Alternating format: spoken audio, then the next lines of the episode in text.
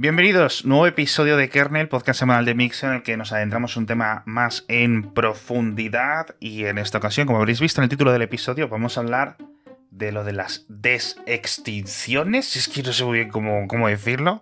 Este, todos nos viene a la cabeza el, rollo Jurassic Park, ¿no crees? Eh, Luis Quevedo, por cierto, está aquí de invitado. ¿Qué tal estás, Luis? ¿Qué tal? Buenas tardes.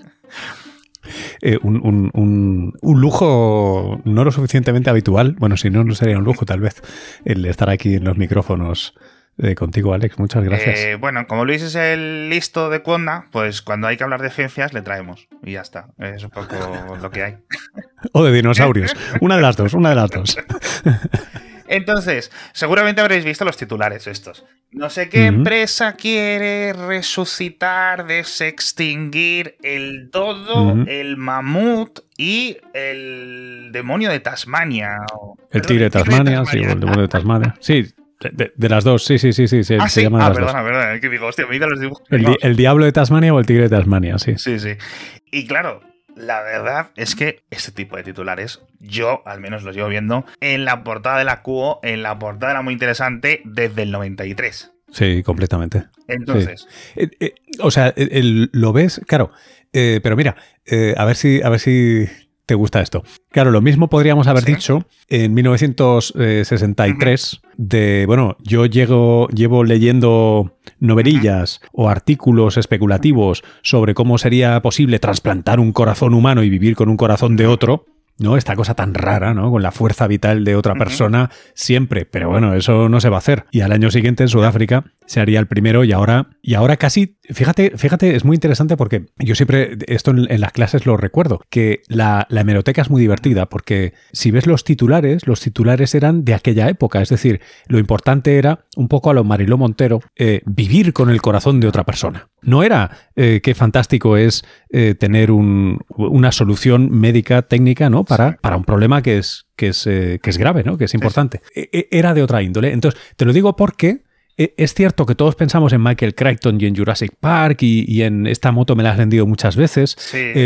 pero es probable que se consiga. Lo que pasa es que, como suele suceder también mucho en la ciencia ficción, em, es también probable que lo que se consiga no sea lo que hoy tú y yo nos imaginamos que sería desextinguir, ¿no? Porque te lo venden en plan como si lo tuvieras en el congelador.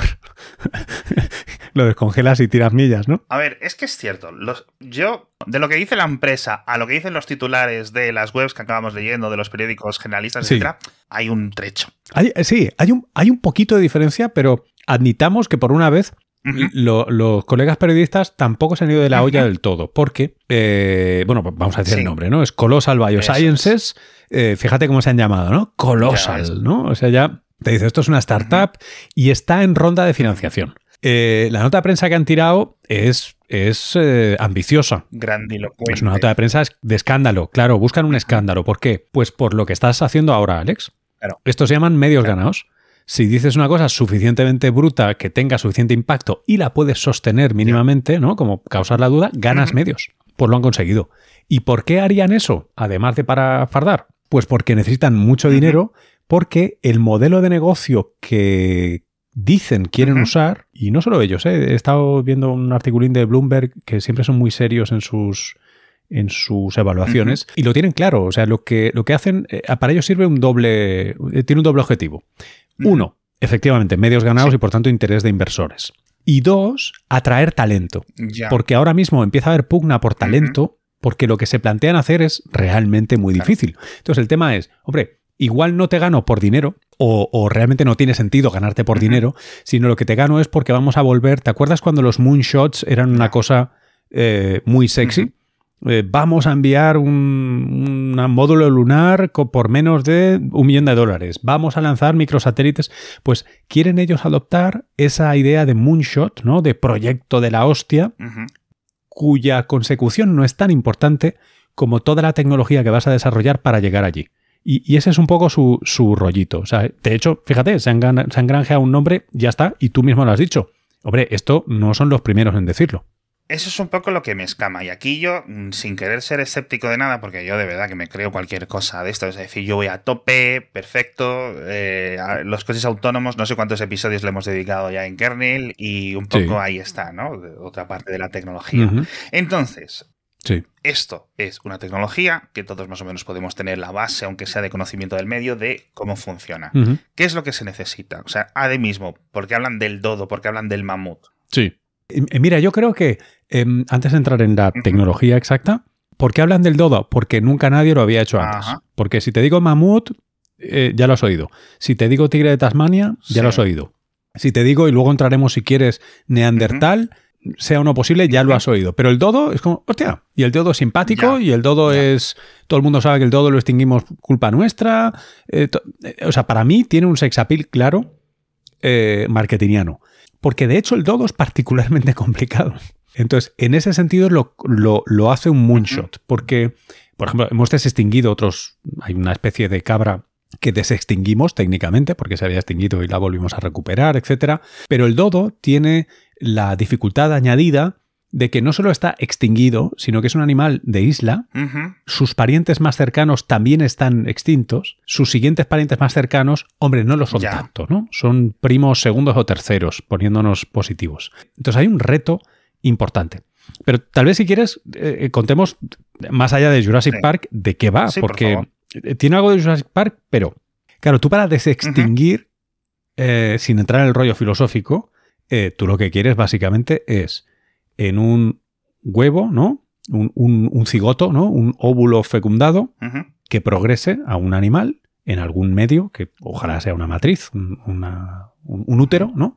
O un huevo, si es un, ave, que tenga todo el ADN representativo de la especie. Claro, como tú sabes, somos, acabamos de pasar la frontera de los 8.000 millones de humanos en el planeta, no todos somos gemelos monocigóticos, ¿no? Nosotros todos somos iguales. O sea que por definición tú no vas a poder extinguir la especie con un individuo. Además tienes el reto enorme de la diversidad, y es que una especie es un ente raro que está, pues eso, como nosotros, ¿no? Hay gente bastante más baja, más delgada y más gorda, más clara de piel y más oscura de piel, más, ¿no? Con unas enfermedades y con otras. E, eso es difícil de recuperar. O sea, la especie, no sé cómo lo van a hacer, pero la idea de tener un bicho que parezca un dodo, como dicen en inglés, ¿no? Eh, walks as a duck, ¿sabes? O sea, si, si es, si parece un dodo, pues bueno, pues va a ser un dodo. Y hombre, comparado con lo que tenemos, pues sí, pues, pues será un dodo, será lo más parecido. Pero ¿hay un ADN de dodo en algún museo? ¿Hay partes? ¿Qué hay? Claro, partes sí, porque hay eh, muestras, hay ejemplares, como esta es una especie que, a diferencia de los dinosaurios, si extinguimos las personas, eh, sabemos que las personas o, animales traídos por personas ayudaron a extinguirlos, sí hay em, muestras en colecciones eh, de, naturalistas de la época. Entonces, algo de material sí, que hay. No lo puedes comparar con los dinosaurios que hacen millones de años y que eh, realmente es eh, cualitativamente distinto. En este caso, sí tienes, y además tienes parientes que, aunque sean primos un poco lejanos, pues sabes que están ahí conectados. Entonces, un poco la idea que tú, que entiendo, esta gente va a adoptar es, tú coges un cierto tipo de paloma de unas islas eh, y dices, vamos a ver qué diferencias encuentro yo entre el genoma que yo tengo en las colecciones de los museos del dodo, que lo escaneo, eso se ha podido hacer, y el genoma de esta paloma, de todas las palomas que pueda, ¿no? Hago muchas. Entonces, em, si tú consigues señalar claramente esas cosas que son marcadamente distintas, imagínate que no es dramático, ¿eh? que estamos hablando de un 90, tú sabes que con los chimpancés estamos en el 98, ¿no? 99%. Em, bueno, si tú tienes una diferencia suficientemente pequeña, tú podrías decir, hombre, a ver, para hacer un dodo, realmente yo cojo una paloma, como si esto fuera Carlos Arguiñano. Tú coges la paloma, le quitas esos trocitos que claramente no estaban aquí representados y sí estaban en el dodo, y esos trozos, y esa es la parte muy difícil, tienes que crearlos de cero, tienes que hacerlos de manera suficientemente estable y meterlos en el genoma. Pero claro, que aquí acabo el rollo, ¿eh? Em, en los tiempos de Michael Crichton y Jurassic Park, no era la era CRISPR. Y ahora estamos en la era CRISPR, tío. Que esto sí que es una cosa que dentro de unas cuantas décadas la gente mirará para atrás en las hemerotecas con CRISPR, cuando empezó, ¿no? Porque ahora CRISPR es una herramienta que seguro que os suena a muchos de los que estéis escuchando, que permite algo parecido a lo del típico procesador de textos, ¿no? De cortar o, copiar y pegar letras de genoma con bastante finura, mucho más que lo que era antes, y además menor coste, más fácil, más reproducible.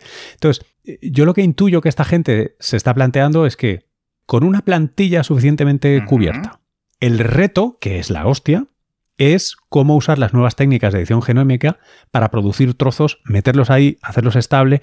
Esto es una parte. Y una vez tienes esto, te queda lo más gordo, que es, ¿y ahora cómo lo desarrollo? Es decir, hasta donde, hasta donde me has explicado ahora, a ver si lo comprendo. Cogemos el ADN o el genoma, que no, sé muy bien cuál es la diferencia entre ADN y genoma. Eh, el, genoma es eh, todo lo que acaba en OMA, es el conjunto de todos los. Entonces, el genoma es el conjunto de todos los genes. Entonces, el genoma puede ser de una persona, serían todos tus genes, o de una ah. especie. No significa las letritas exactas, sino los, los capítulos del libro. Hay variaciones entre los capítulos del libro. Pero básicamente un genoma está hecho de genes. yo voy a usar ADN. Perfecto, es intercambiable, tío. Como sinónimo de todo. Sí, sí, sí. sí. Cogemos el ADN de esta paloma X. Mm, no me acuerdo del nombre. Eso es. Trozos de ADN que más o menos hayamos podido recuperar de esos museos, de esos naturalistas. Los comparas como si fueras una comparación de código fuente y dices, esto sí, esto encaja, esto no encaja. Las partes que sean diferentes, dices, esto es propio del dodo. Lo meto en el de la paloma. Lo pegas encima con CRISPR. Sí, de manera muy sencilla. O sea, en, esa comparación tendrías márgenes de error, es decir, es muy probable que sea del dodo o tal vez es esta muestra del dodo que tengo yo, por Dios. O sea, tienes ahí un pequeño error y luego eh, tienes además que las muestras de dodo, claro, no están frescas, no están vivas. Entonces, aunque existan, hombre, algo de, de, generación hay. Por suerte supongo que están contando con que hay suficientes ejemplares eh, disecados y preservados como para promediar. Y el que falla por aquí no falla por allá, ¿vale? Y van cubriendo. O sea, este es un, este es un trabajo que en cada paso vas a meter la pata. Entonces, claro, la idea es a ver si consigues meter la pata suficientemente poco como para que al final te salga el paja. Entonces, una vez que, digamos, coges X eh, copias de Dodo, más o menos, y dices, vaya, perfecto. Hacemos una nueva línea, una nueva cadena de, texto, que es el ADN. Esto, obviamente, lo modifica, modificamos ese cigoto que hay ahí y sustituimos el ADN original, que es el de la paloma, por este ADN con trozos de diferentes dodos.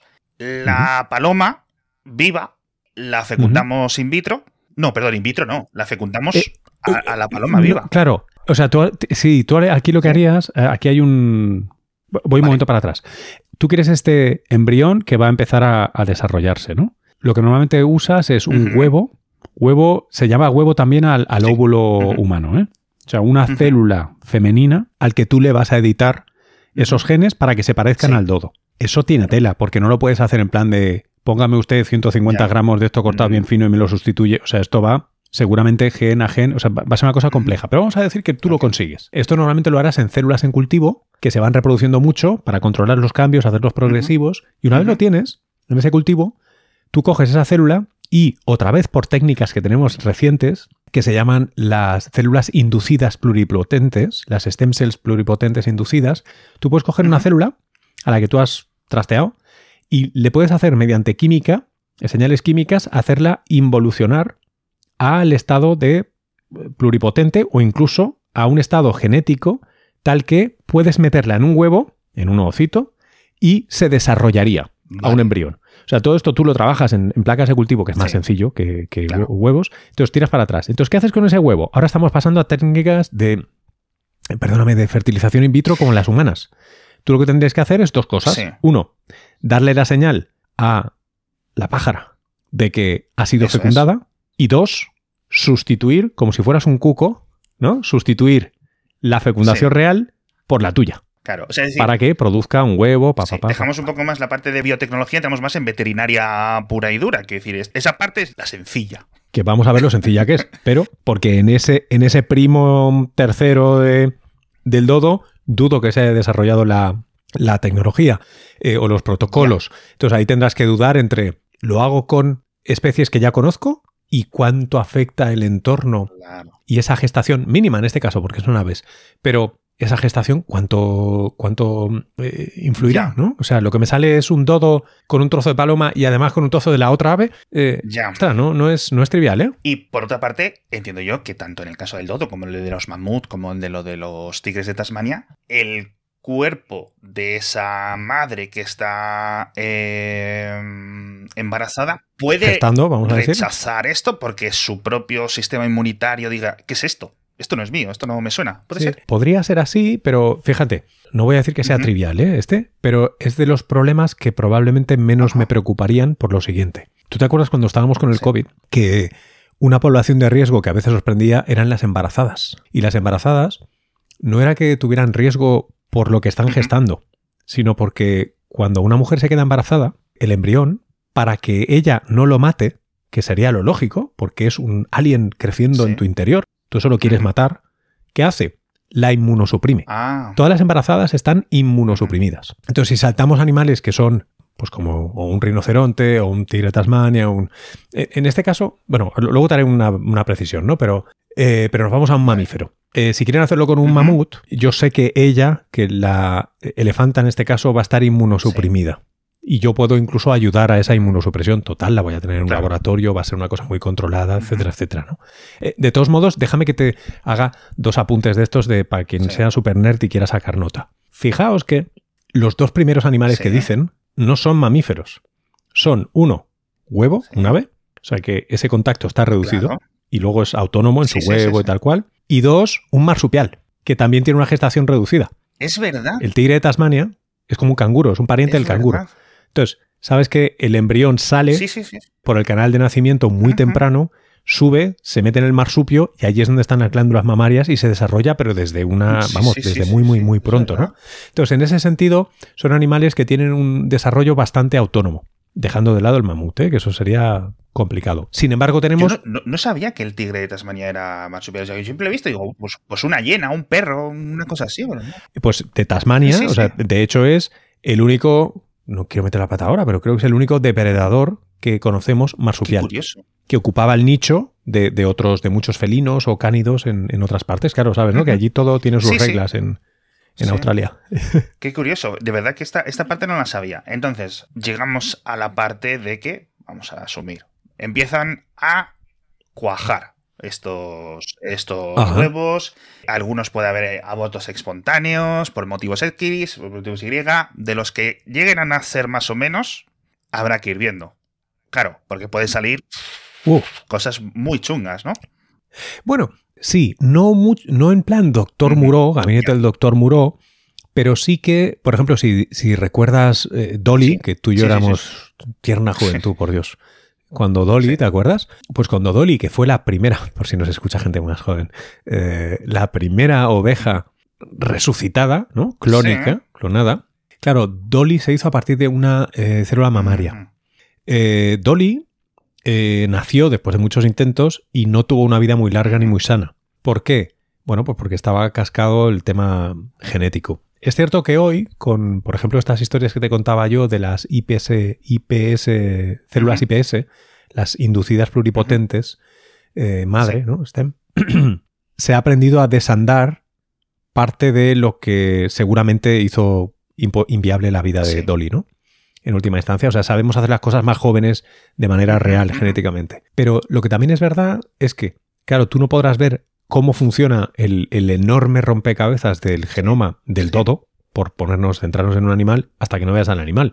Entonces tú no sabes si eso que tú has sustituido era así, funciona así. Tú, no sabes si el dodo que recogiste estaba vivo de milagro, que resultó que era una mutación mortal, que... Claro. Ojo, ¿eh? Y por último, es cierto que es la era CRISPR y que las técnicas que tenemos de edición genómica son la leche, pero son la leche porque son un cambio cualitativo. Permiten hacer cosas que antes eran prácticamente inimaginables. Ahora bien, hay margen para afinar. Y sabemos, por ejemplo, que los CRISPR, que para, quien conozca un poco esto, están los CRISPR-Cas, el original es el Cas9, pero hay Cas, hay proteínas Cas, hay muchas, y se están investigando otras maquinarias celulares muy parecidas o incluso solo análogas en su función, precisamente porque CRISPR pues, tiene sus limitaciones ahora mismo y a veces mete la pata en donde inserta. O sea, como que copia y pega muy bien, pero te lo mete en mitad de un párrafo que no era el caso, ¿no? O sea que hay, hay muchos retos ahí, Alex. Sí. Entonces, poco a poco, yo entiendo que si no se quedan sin financiación o nadie les dice, no, hay que parar esto, que están saliendo las cosas muy raras, eh, temas éticos, temas filosóficos que ahora comentaremos, etcétera, consiguen ir afinando, porque yo entiendo que obviamente pues habrá que afinar. Porque esto técnicamente, técnicamente, esta es una de mis preguntas, mm. Este dodo, este tigre tasmania, este mamut, no va a ser un mamut como el mamut que se murió hace X años, porque va a haber parte que no es de su ADN. Uf, mira, eh, tengo dos respuestas. Una es que sí y otra es que no. Eh, pero, te, voy a justificar por qué. Mira. No, claro. ¿Vale? No, ha pasado por un laboratorio. Papá, papá, papá. Vale. A, ver si te gusta esta analogía y si no la tiramos o incluso la editas y la quitas. pero, em, ¿qué hace a un, a un alimento transgénico y a otro no transgénico? estrictamente que le hemos puesto un gen de otra especie mediante técnicas biotecnológicas, pa, pa, pa, pa, pa, Esa es una manera de verlo. Pero también hay otra, ¿no? Que es que se dice, no, es que este cultivo es artificial y no es natural. Ojo, porque lo primero es cierto, pero lo segundo no. Porque absolutamente el 99.9 periódico por cien de las cosas que comemos las personas en cultivos, que se cultivan, son todas artificiales. O sea, en plan que han sido... El trigo es artificial, el maíz es artificial, las patatas son artificiales. No un poco artificiales, la hostia de artificiales. Siglos, milenios de selección humana. ¿Que no hay un pavo o una pava en bata blanca en un laboratorio? Joder, pues más sucio. Pero francamente, no, no, me pongo... O sea, esto, esto es serio, ¿eh? O sea, eh, ojo porque a veces nos, mezclamos churras con merinas.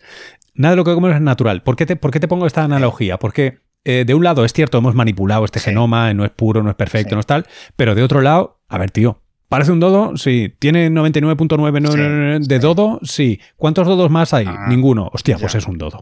Pero me refiero que, por ejemplo, coges eh, ADN de 80 muestras de mamut. Sí. Al final, lo que no puedas tener, digamos, ese equilibrio de esto sí, esto no, esto me parece que es lo más eh, representativo, etcétera, lo rellenas, entre comillas, con la base que has usado del, elefante actual, ¿no?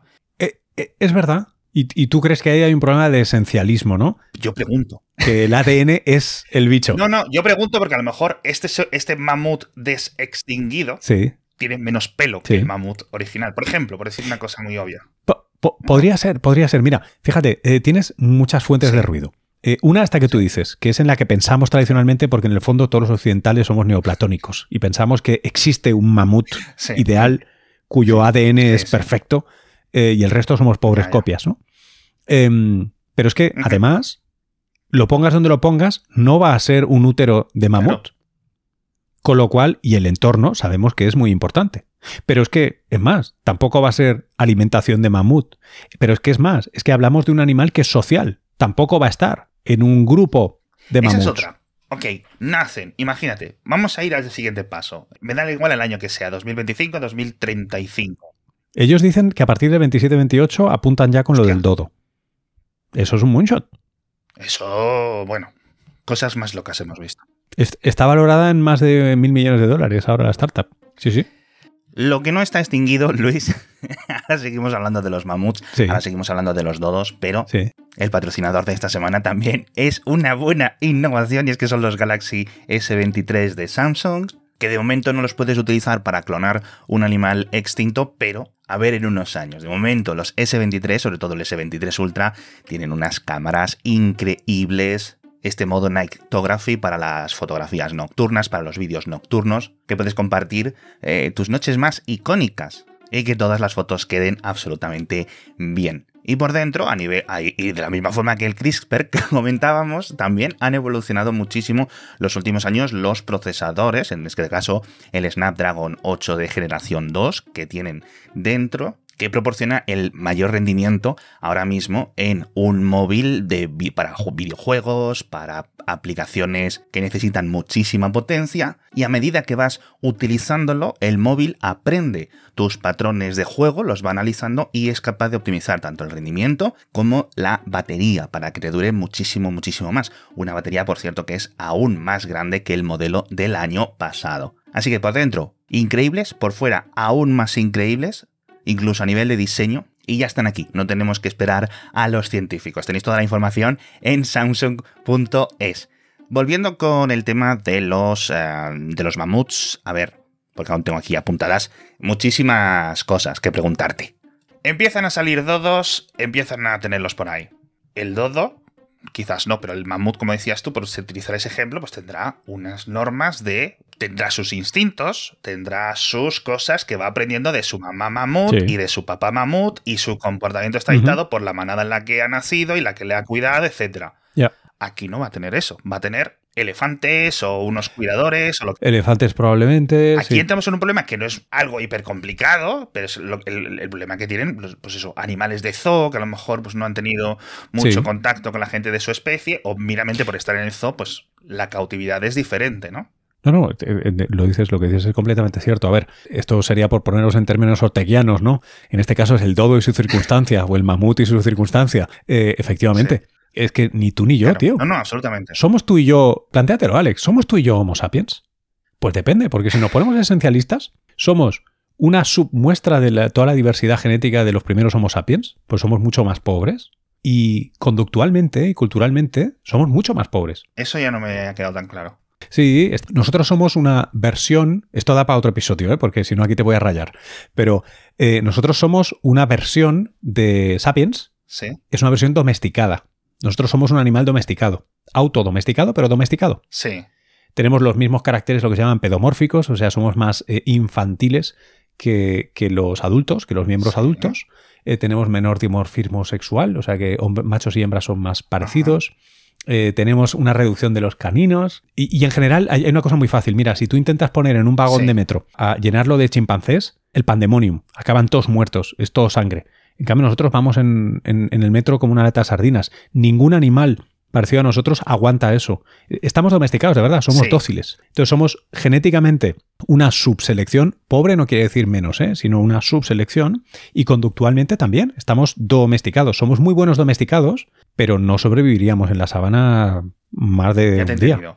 El, tema tanto de eh, eh, la, experiencia viva de este nuevo mamut o, lo que sea, eh, es más porque en los zoos, los animales en cautividad tienen problemas famosamente para reproducirse, que esto es lo que queremos, es decir, hacemos como claro. una, una tanda y luego ya que se recuperen entre ellos, ¿no? Que se sostenga. Sí. Esto en principio, bueno, pues habrá que darles un empujón las primeras generaciones. Es probable. Lo que pasa es que, eh, fíjate, si ahora que lo estabas centrando en el mamut, además lo has tirado muy bien, porque el mamut, por ejemplo, es uno de los animales que sería razonable, desde no haberlo hecho, no haberlo probado, pero sería razonable que más fácilmente se readaptara. Salvo que se nos haya perdido algo muy importante. Porque en el fondo el comportamiento de, los eh, elefantes y de los mamuts el que podemos conocer no es tan distinto, es solo el lugar donde viven. ¿Vale? sus estratos. Habríamos de ver si son capaces de rebuscar, migrar, etcétera, y, no morir de frío a la primera. Pero en general, vamos, no, no parece lo, más difícil. Y luego, además, comportarían unos. Eh, me salto de capítulo aquí, pero eh, no solo sería porque sí, ¿eh? O por molar.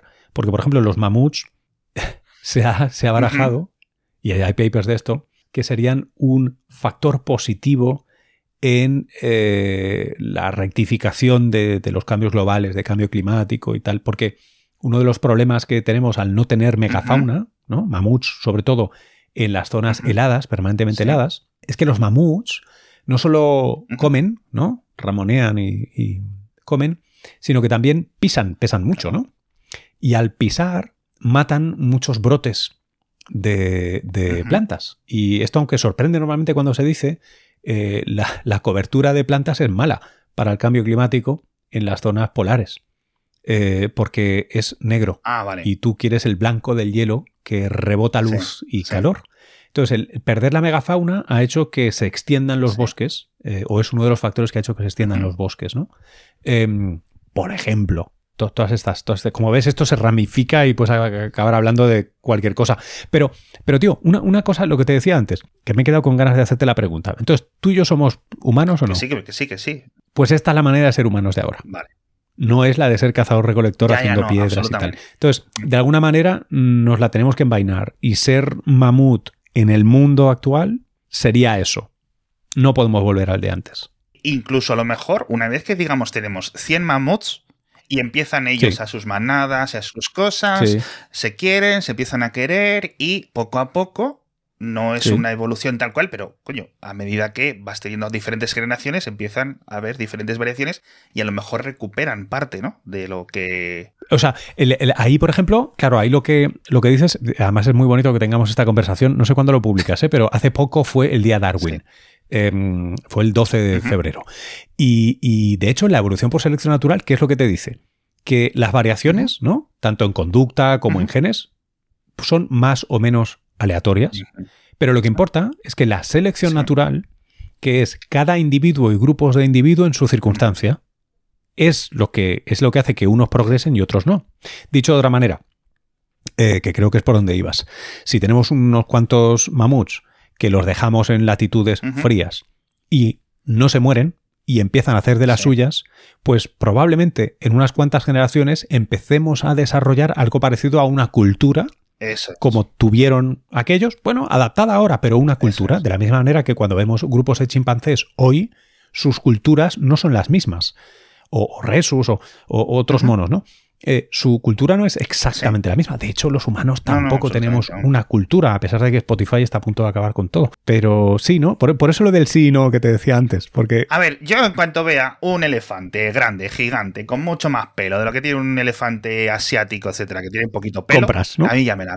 Compras acciones. Quiero decir, ya me lo creo. O sea, me da igual que le llames mamut. Obviamente tendrá su propia clasificación nueva, ¿no? Con los nombres. ¿Cómo se llaman? Los eso será una bronca que ríete tú de, Los nombres latinos estos, ¿cómo se decían? Esto es el nombre... Normalmente dices género y especie, que es la, clasificación típica. En nuestro caso es Homo sapiens. En el caso del mamut, me estás pillando aquí mi clase de zoología, pero te lo voy a decir ahora mismo. Sí, sí, vamos, lo estoy mirando yo también. Uy, es que, ¿sabes qué pasa? Que hay tantas cosas que se llaman mamut. Mamutus africanus, Mamutus creticus.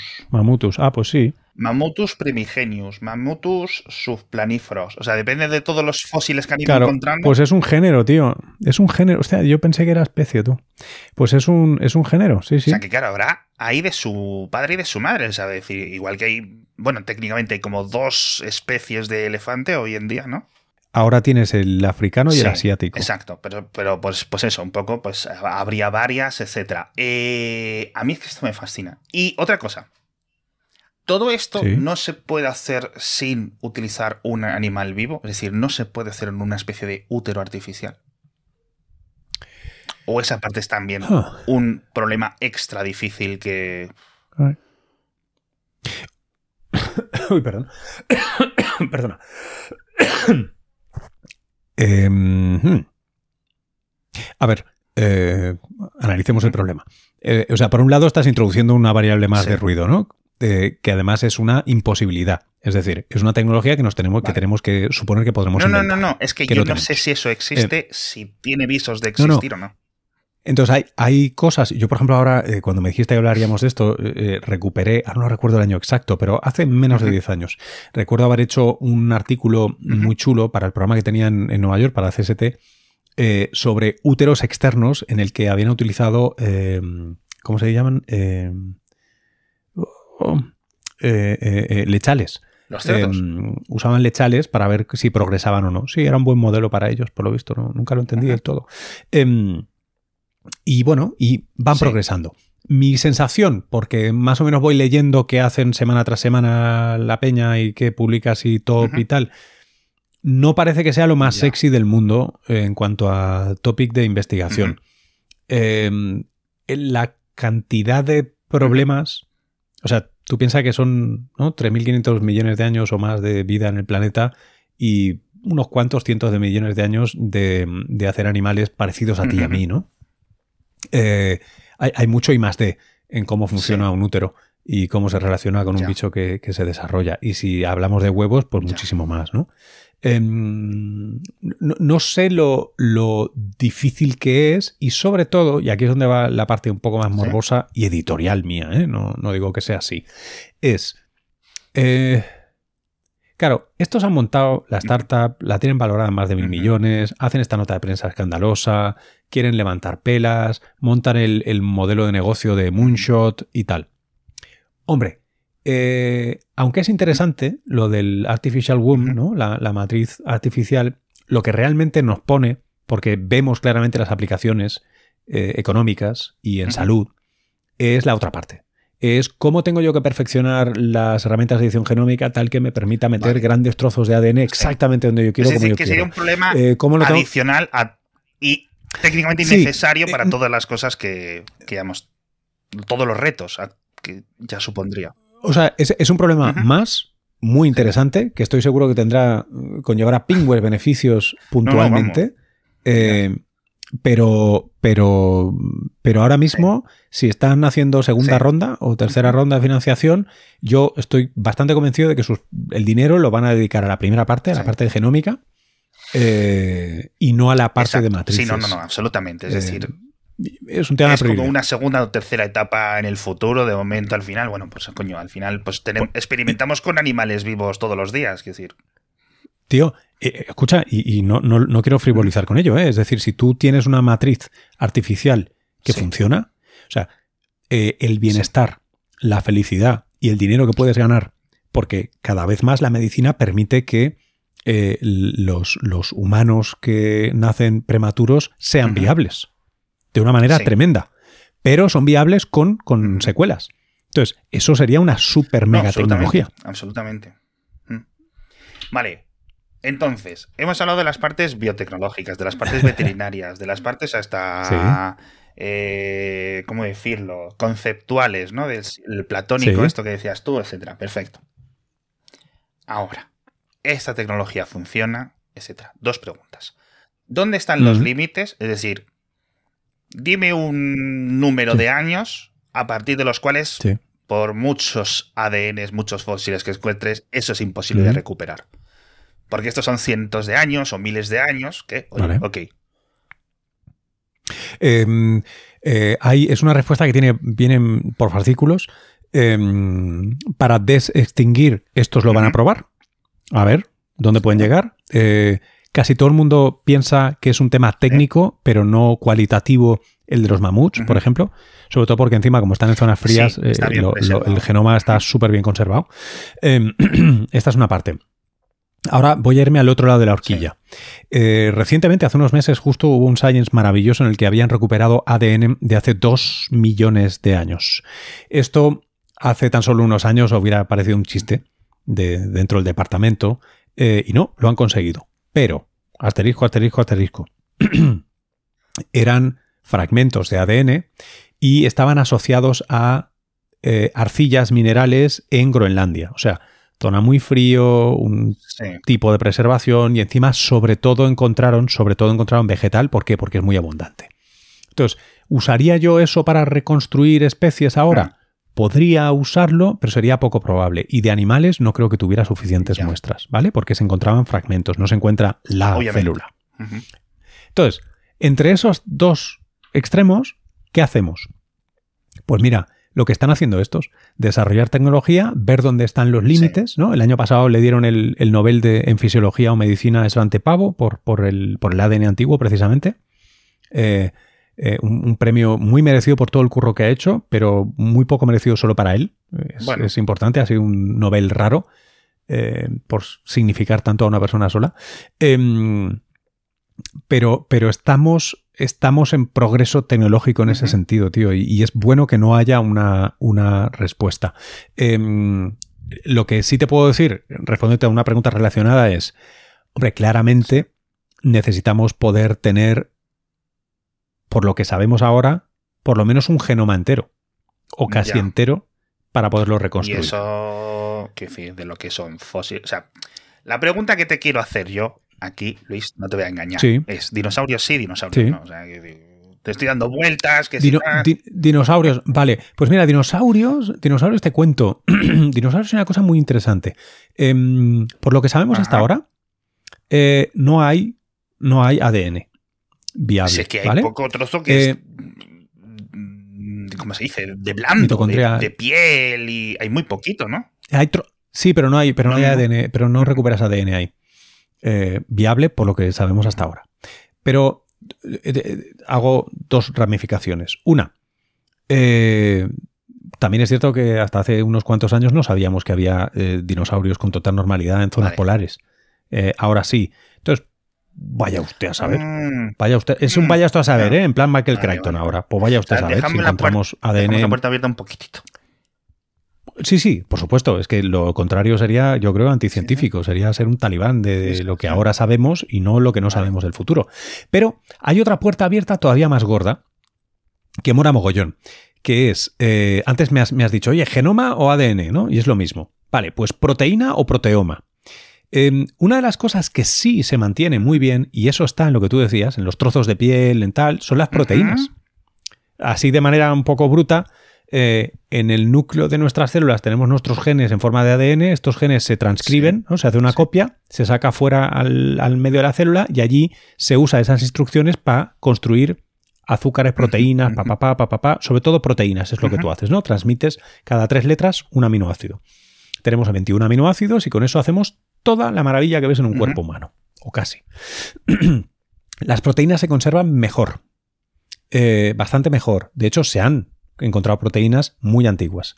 Sobre todo, y esto es muy interesante, en la pulpa de los dientes, porque es una zona que está muy bien cerrada, ¿sabes? Y se fosiliza muy bien. Entonces, una de las cosas que están investigando ahora la gente que sabe un huevo de ADN antiguo y que tiene ganas de exótico es hostia, si yo recupero esas proteínas fosilizadas y leo su estructura, yo sé mm, irme para atrás. O sea, yo sé desandar eh, de, la, estructura, yo sé hacer el genoma, porque esa, esa chuleta yo la tengo. Entonces, eso es seguramente de lo más, más, más excitante que hay ahora. Pero claro, hay limitaciones, ¿vale? Porque no todo el genoma codifica eh, proteínas. Eso es. Vale, o sea, esto de las proteínas me deja un poco loco. Eh, temas de esto de lo de, por volver un poco a Michael Crichton, eh, lo, lo, de los insectos en el ámbar, etcétera, esto como método de preservación, mm, ¿sí o no? Por lo que sabemos hasta ahora, ADN, vale. no. Siguiente. Estamos aquí hablando de, de, animales, de, pues eso, vertebrados, etcétera. Bacterias, viruses eh, mira, ahí, ahí, por ejemplo, eh, te digo sí de dos maneras otra vez. Una, porque claro, cuanto más sencillo es el genoma, menos letras tiene y menos estructura tiene, más fácil es que se conserve, ¿no? Porque aunque se dañe, pues tal. Por otro lado, las bacterias suelen estar por billones. Eh, los mamuts no. Entonces, más fácil es que tengas más copias. O sea, todo va en favor de conservar ese tipo de, genomas.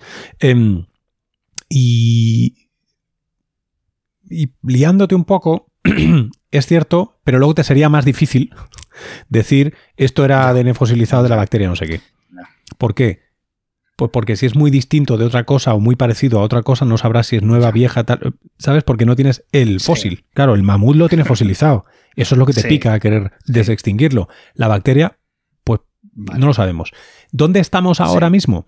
Estamos en una etapa muy interesante en la que, vuelvo a sacar el comodín de cambio climático, en el que, como se están deshaciendo eh, muchas zonas de permafrost, de suelos que están permanentemente congelados en el planeta, y glaciares, eh, pues van a empezar a llegar virus y bacterias eh, que llevaban allí tiempo y no, sabemos. Precisamente es pero, pero que, va a ser interesante. que te comentaba, es decir, titulares en plan, encuentran en Groenlandia un virus que está fechado de hace dos millones de años y el virus está inerte que no hace nada y ni, ni nada. Pero oye, ahí está, ¿no? sé. Siguiente pregunta por... Y esto que con esto ya acabamos, te lo prometo. Eh, claro, eh, tenemos esta tecnología, funciona no sé qué.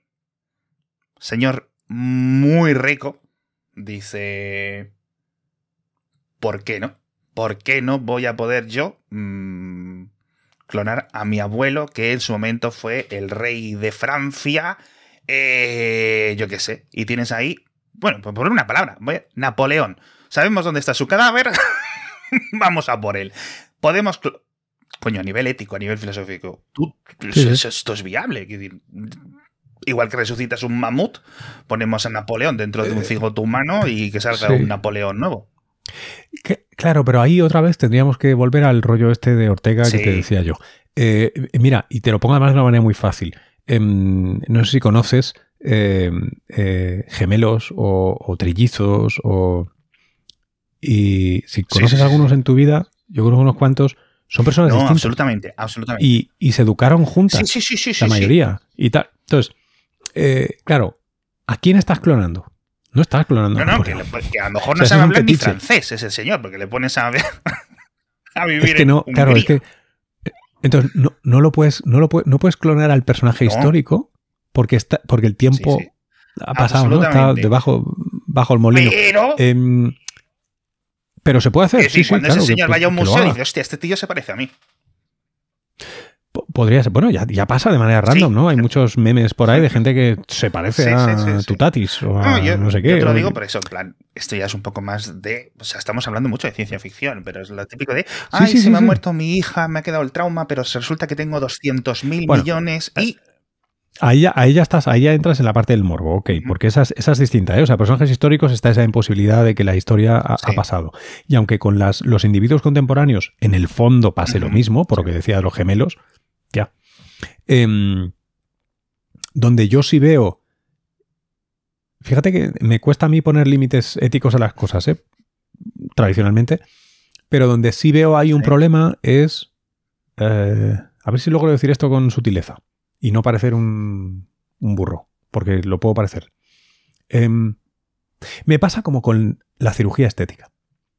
Em, estoy a favor de la cirugía estética. Me encanta. Me parece que eh, cuando ha habido, ¿no? Como empieza en principios del siglo XX, ¿no? Como disciplina ayuda a muchísima gente. Eh, me parece que quien quiera sentirse mejor o quien quiera verse diferente o quien quiera ole, o sea, sin problema. Eh, me parece una cosa que es cojonuda y así el mercado lo, demuestra, ¿no? O sea, no, no, soy el único que piensa así. Vale, guay. Em, pero también conocemos casos, ¿no? De, de, en los que todo parece apuntar a que hay, algo que es más de índole eh, psicológica, que se somatiza, ¿no? que se paga con intervenciones y que a veces hasta, hasta acaba en realmente mal, ¿no? Ya no digo estéticamente, sino mal, mal, mal físicamente, mal muriendo más pronto, mal. Vale. Entonces, eh, con el tema de voy a revivir a. voy a clonar a mi hija que murió trágicamente en un accidente de aviación. Em, yo para mí eso sería un límite duro. Eh, ¿Por qué? Porque no tienes el derecho de revivir a tu hija. Eh, tú, tú, lo que tenías era el deber de educarla, cuidarla, porque es lo que hay. Pero el derecho sobre su vida no lo tienes. Em, entonces, a voluntad tener... A mí me parece muy complicado. Ahora bien, que tú quieres seguir intentándolo con tu pareja, la misma que dio a tu hija, para ver si tienes a una muy parecida, no te lo puedo prohibir. Pero intervenir científicamente, a mí me parece que está hoy, como pienso hoy, fuera de, de los... O sea, no sé, me gustaría que alguien me hiciera un argumento para Esto más o menos lo hemos visto ya con ¿eh? lo típico. No sé si es relativamente. Con perretes. los perros y las mascotas. Ah, eh, que se me ha muerto el Toby. Y. Pues lo resucito. Sí. Mira. Eh, claro. Aquí, aquí ahora me voy a ganar algún hater. Em, no me importa tanto con perros. Hombre, me da igual. Hay una diferencia. Hay una diferencia de. sí, sí, pero. El, el, el, el Toby a hostia, mira, Cleopatra. Claro, Claro, claro. Es que esto es, o sea, yo si quieres tener a Toby otra vez, yo sé que por los muchos motivos que ya hemos dicho antes, no lo vas a tener. Eh, vas a tener otra cosa que a ti te da buen rollo. Chico, eh, si no, en lugar de Toby vas a tener a Sparky, ¿no? O sea, es que, es que es igual, vale. Pero con personas me parece un límite que yo no cruzaría. Vale, perfecto. Y te prometo que acabo con esto. Venga. Dentro de los límites que tú me has dado, yo creo que entran los neardentales. Y no sé si ahí entras tú, porque oye, a mí me gustaría ver uno en la vida real. Pero claro, menudo marrón, porque es relativamente inteligente esa especie. No, no, relativamente no, es un huevo, sí, sí. Cerebro en promedio mayor que el nuestro, eh, capacidad simbólica más que o sea, tenemos suficientes indicios y si dejamos nuestro chauvinista Homo sapiens de lado, todo sería lógico que sí, sí. Es decir...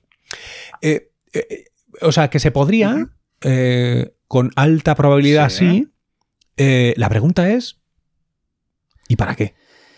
Es que eso es lo que no lo sé, porque claro, yo puedo ver una diferencia. O sea, puedo ver el mamut, ok, si se puede, perfecto, este animal seguramente se lo va a pasar mejor, peor, pueden salir cada individuo mejor, peor, con mayor salud, con menos salud, etcétera. Pero tiene sus limitaciones intelectuales, cognitivas, etcétera.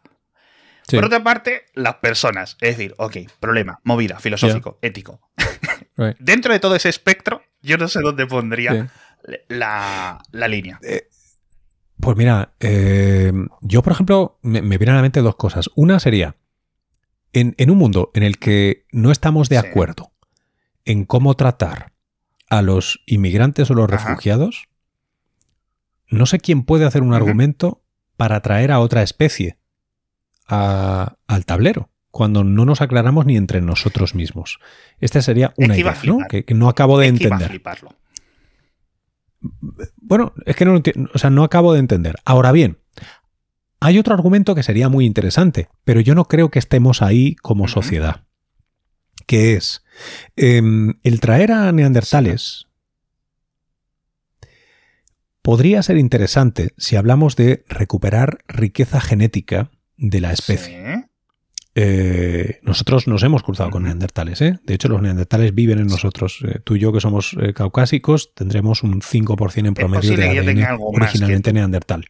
Mirándome la vuelta, Entonces, ahí hay un argumento a hacer. Ahí hay genes que son interesantes, que pueden ser buenos, que pueden tal, pero de nuevo estaríamos en una sociedad que piensa de una manera estratégica, que no invade Ucrania y revienta globos chinos y mm, es que es complicado. Es que eso es lo que yo no sé. O sea, decir, ok, podemos decir, bueno, Neandertal no, por motivos no sé qué. Y los bonobos, y los anteriores de los bonobos, no sé qué. Es decir, ¿hasta dónde poner la línea? Y eso es lo que no, no, me quedaba claro. Obviamente, pues no creo que haya respuesta. Yo con eh, cosas que se parecen mucho a nosotros, que son claramente inteligentes, con capacidad de lenguaje muy probable. Yo ahí... Ahí no metes. antes de tener la casa en orden, eh, me, parece difícil eh, meter mano. Es, eso es lo único que te puedo decir. Pero vamos, es un terreno fértil para la discusión y para, sobre todo, las novelas de ciencia ficción que me encantan. Madre mía. Yo entraba a este episodio muy escéptico y bueno, venga puertas muy abiertas ahora, ¿eh? la verdad, eh, en este sentido. Sí, ¿no? Porque, joder, al final cuando veo la perspectiva de, oye, con CRISPR hemos visto cosas tan locas, un avance tan brutal, etcétera, el propio CRISPR en estos cinco años, ¿no? Pues constantemente mejorando. Son poquitos, sí. Entonces, oye, ¿quién, ¿quién, nos dice a nosotros que no? ¿Que dinosaurios no? Perfecto. ¿Que neandertales no? ¿Que Cleopatra, Napoleón o Julio César no los vamos a, traer por motivos X o Y? Vale, perfecto. Pero coño, a mí me... no te voy a engañar, a mí me gustaría ver mamuts. ¿Vas a comprar acciones de Colossal? Yo, no tengo dinero, pero... yo es por eso, obviamente pues eso. Dinosaurios no, mamuts quizás, y con eso nos quedamos, ¿no? Sí. Es un. Sí, a mí me gustaría ver uros uh, también. Muy chulos. Uros que son el antepasado de las vacas. Claro, es que hay tanta megafauna, macho. Los de dientes de sable.